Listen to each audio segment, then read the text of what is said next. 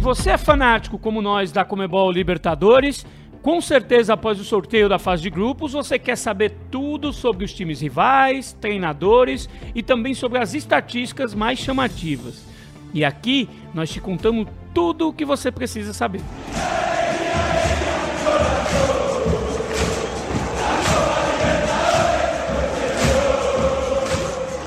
Eu sou Márcio Porto e esse é mais um podcast Sabia Não?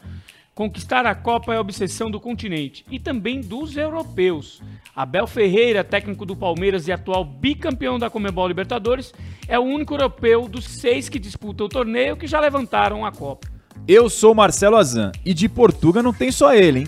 Os outros treinadores do país luso são Paulo Souza do Flamengo, Vitor Pereira do Corinthians, Renato Paiva do Independente Del Valle e Pedro Caixinha do Tajeres.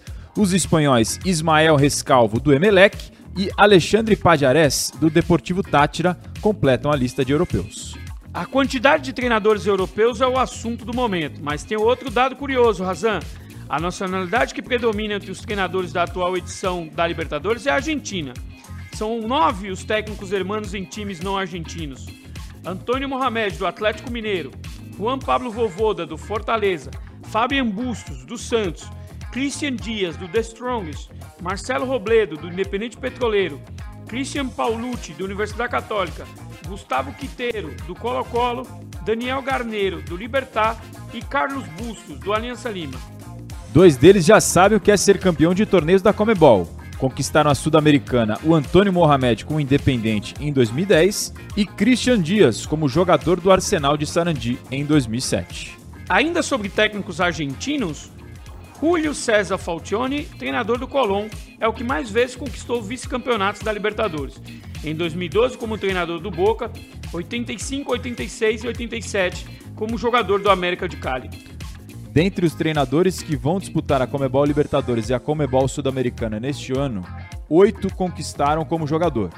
Rogério Ceni foi campeão em 93 e 2005 com São Paulo, assim como Pintado em 92 e 93.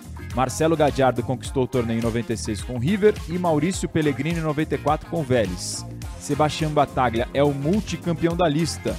Levantou o caneco em 2000, 2001, 2003 e 2007 com o Boca Juniors é o atleta com o maior número de títulos com o time chinês.